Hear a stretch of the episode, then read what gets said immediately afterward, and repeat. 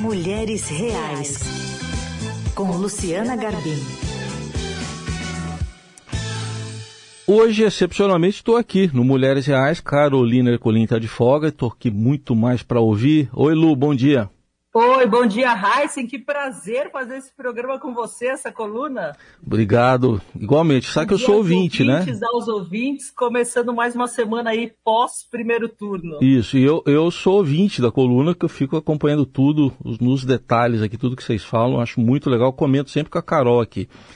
Mas hoje, viu, Lu, a gente tem uma convidada especial também, professora uh, sênior do Departamento de Direito de, de, do Estado da USP, professora Eunice Aparecida de Jesus Prudente. Se alguém ainda não estivesse lembrando, a professora eh, Eunice Prudente, a gente divulgou aqui aquele momento da leitura da carta às brasileiras e aos brasileiros pela democracia, em que ela foi uma das protagonistas, foi uma das vozes, a professora Eunice. Professora, um bom dia, prazer tê-la aqui na Eldorado. Heisen, bom dia, Heisen, bom dia, Luciana, Bom, Bom dia, dia, professora. Vou pedir para você Bom começar, dia. Lu. Você começa, Lu, por favor. Bom, professor, acho que a gente hoje tem muita coisa o que discutir, né? Porque acho que as urnas ontem revelaram é, muitas coisas para a gente, né? Desse Brasil que se, se que apareceu bem mais bolsonarista do que mostravam as pesquisas, né? Acho que tinha um temor grande que a senhora protagonizou muito, que era em relação a como correriam né, essas eleições. E, de modo geral, elas foram muito tranquilas. Você não teve aí grandes ameaças, grandes casos de violência. Ao mesmo tempo, resu o resultado das urnas mostra um Congresso mais bolsonarista né, do que em 2018, mais ali puro sangue, né? E, e, muitos analistas já falam que, se eleito, o Jair Bolsonaro terá nas mãos o poder de mexer com mais facilidade na Constituição. Como a senhora enxerga esse resultado que saiu das urnas ontem e o que pode vir daqui para frente no país? É, com muita seriedade, né? como todos, né? Tomamos posição e vamos arcar com todas as consequências das posições políticas que tomamos. É, agora temos que, vamos, haverá um segundo turno, vamos respeitar quem o povo eleger e nos apegarmos às conquistas de 1988. Então, observem que estamos no município de São Paulo, é um município que conurbou-se com 39 outros municípios, então, um governo municipal, aliás, como já vem sendo desenvolvido pelo prefeito Ricardo Nunes, tem que dialogar e atuar muito com o governo estadual. Né? Então, é, é, o que nós aí aguardamos. Continuamos, sim, muito esperançosos, acreditando, sim, na democracia e na decisão que advenha do povo. Né? É, é, é, assim que estamos enxergando é, é, este momento. Ainda continuamos muito esperançosos e contentes, porque temos uma imprensa livre, isso é, é, é, é um sinal muito forte né, de democracia, e tanto que estamos aqui é, livremente conversando, né, nos expressando. É, eu acredito que tudo vai continuar assim mesmo, por mais que venha alguma alteração à Constituição por quem for eleito. Senhora, o é, que, que a senhora espera do debate político nesse segundo turno? Porque até agora foi muito baseado no, no anti. Anti um ou anti outro, no agora, medo. Medo de um ou medo de mais, outro. É, agora não há mais é, é espaço né, para se discutir passado. Aguardamos as propostas as propostas futuras, os, o, o, os planos de governo eh, plausíveis de acordo com, com, o que está constitucionalizado, que é o, o nosso contrato social. Professora, o presidente Bolsonaro fez uma campanha muito combativa em relação às pesquisas, né, aos institutos de pesquisa. Ele falava muito do Data Povo, por exemplo. E ontem a gente viu que muitos resultados contrariaram o que diziam as pesquisas. Né? Teve caso, por exemplo, do senador aqui, Marcos Pontes, que não estava em primeiro e que foi eleito por São Paulo. teve a própria disputa em São Paulo, né, que o, que o Haddad aparecia à frente do Tarcísio e o resultado se inverteu. A senhora acha que esse resultado de ontem é, fortalece essas pessoas que são contra os institutos de pesquisa e que fazem essa campanha contra os institutos de pesquisa? Eu acho que não, porque no primeiro turno uh, os institutos de pesquisa tiveram que atuar com muita informação, com muitos números, num, num país, num estado, né?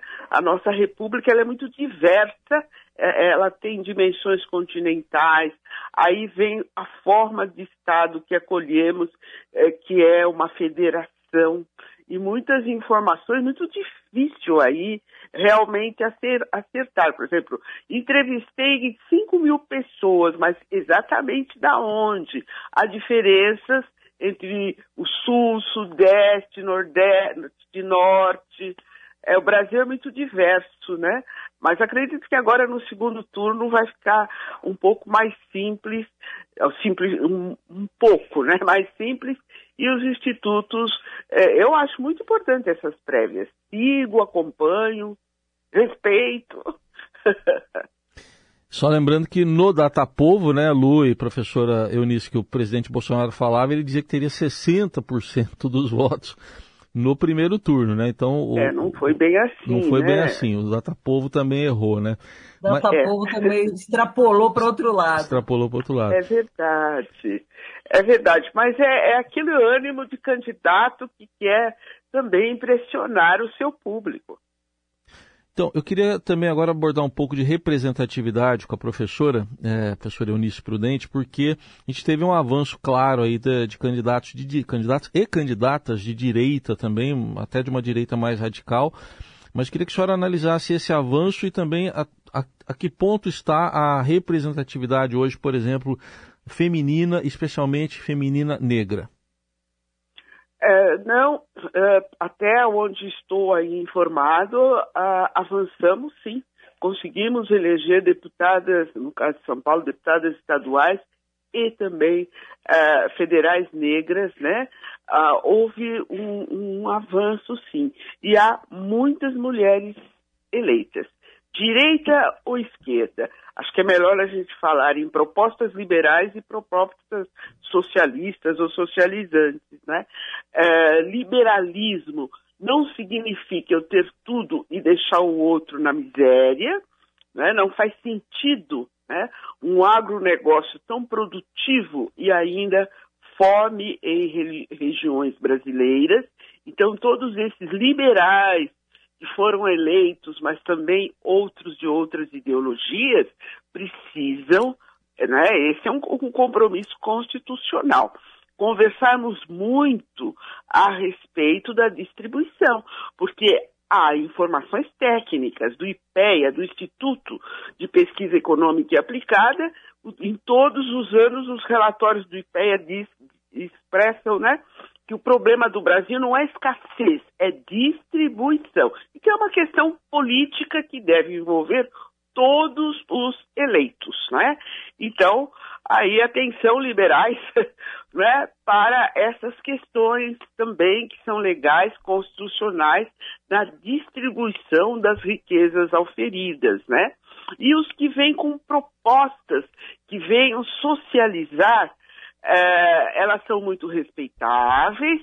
Se não fossem os socialistas, o Brasil não teria esse Estado social que vem sendo construído desde 1934, com alguns recuos, né, à direita e à esquerda, mas é um Estado onde a Constituição, de maneira muito clara, traz a dignidade da pessoa. O artigo 170 compromete uh, os produtores, o, o, o, todos o, o, sistema corporativista, quero dizer, os empresários, né, o sistema corporativo, né, uh, com a justiça social e cerca, né, o empresariado uh, de princípios éticos, é o que está lá no artigo 170. Então, todos, a, a proposta que está na Constituição é de um Estado social. Não é um Estado liberal, também não é um Estado socialista, mas é um Estado social com muitos compromissos para empreendedores econômicos e financeiros. E lá está muito claro no 170, o nosso compromisso de todos, justiça social. Né? Ah, os alicerces que vão sustentar a República, lá no artigo 1 fala em valor social do trabalho e livre iniciativa. Fala em dignidade da pessoa. Que pessoa? Todas as pessoas, né? De todas as classes sociais, de todas as etnias, a, a práticas de racismo, a, a Constituição criminaliza. Então, eu acho que a proposta constitucional é muito rica. Então, vamos nos utilizar dela para convivermos com mais dignidade para todos, né? Acho que tem que ser mais ou menos nessa linha. Professora, como a senhora vê a participação da Simone Tebet? Assim, muitos analistas a veem como uma das vencedoras dessa ah, eleição, porque apesar de não ter chegado, né? É, ela, apesar de não ter chegado ao segundo turno, ela manteve ali, né, o percentual que era indicado nas não, pesquisas, é, ela ficou assim, acima, né, do, a, frente do Ciro.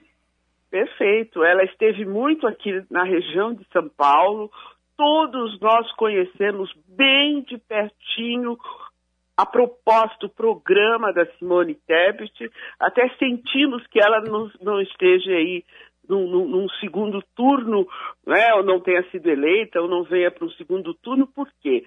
Uma mulher politicamente consciente, compromissada com questões sociais, defende né, as minorias sociais, como é o caso dos negros brasileiros, como é o caso das mulheres, como é o caso também da, da nossa população LGBT. Então, é, olha, era realmente ela te, te, tem né, uma proposta muito respeitável. Eu a, a, a, a vejo, acho que ela, mesmo não tendo ido para o segundo turno, poderá influenciar agora a continuidade, né? A votação. Já tem colunista dizendo turno. que num eventual governo do PT ela pode até assumir um ministério, já se especula Ai, olha, isso estou aqui, eu aplaudo, eu concordo. Se for me perguntado, eu concordo, não é? Porque é, é, achei que aqui a, a, é, ela não, atacava pessoas, né? ela tinha um programa a oferecer é, aos brasileiros, né? Tomara que continue se influenciando, que participe sim. Precisamos muito da Simone Tebet. Muito bem, ouvimos aqui na Rádio Eldorado, hoje no quadro Mulheres Reais, participação especial da nossa convidada, professora Eunice Aparecida de Jesus Prudente, é a professora do Departamento de Direito do Estado da USP. Muito obrigado. Até uma próxima oportunidade, professora. Obrigada, professora. É um prazer muito tê-la obrigado, Muito obrigada pela oportunidade, pela confiabilidade, viu? Parabéns aí. Obrigado. E pelo programa que informa, né? Muito Isso obrigado. o povo precisa, todos nós, cidadãos, cidadãs, precisamos de muita informação. Tá certo. Obrigada, Heisen, também. Volte sempre, hein? Tá bom, eu agradeço aqui pela parceria hoje. Semana que vem está de volta com a Carol aqui na segunda-feira no Mulheres Reais. Beijo, Lu. Isso mesmo. Boa semana para todo tchau. mundo. Beijo.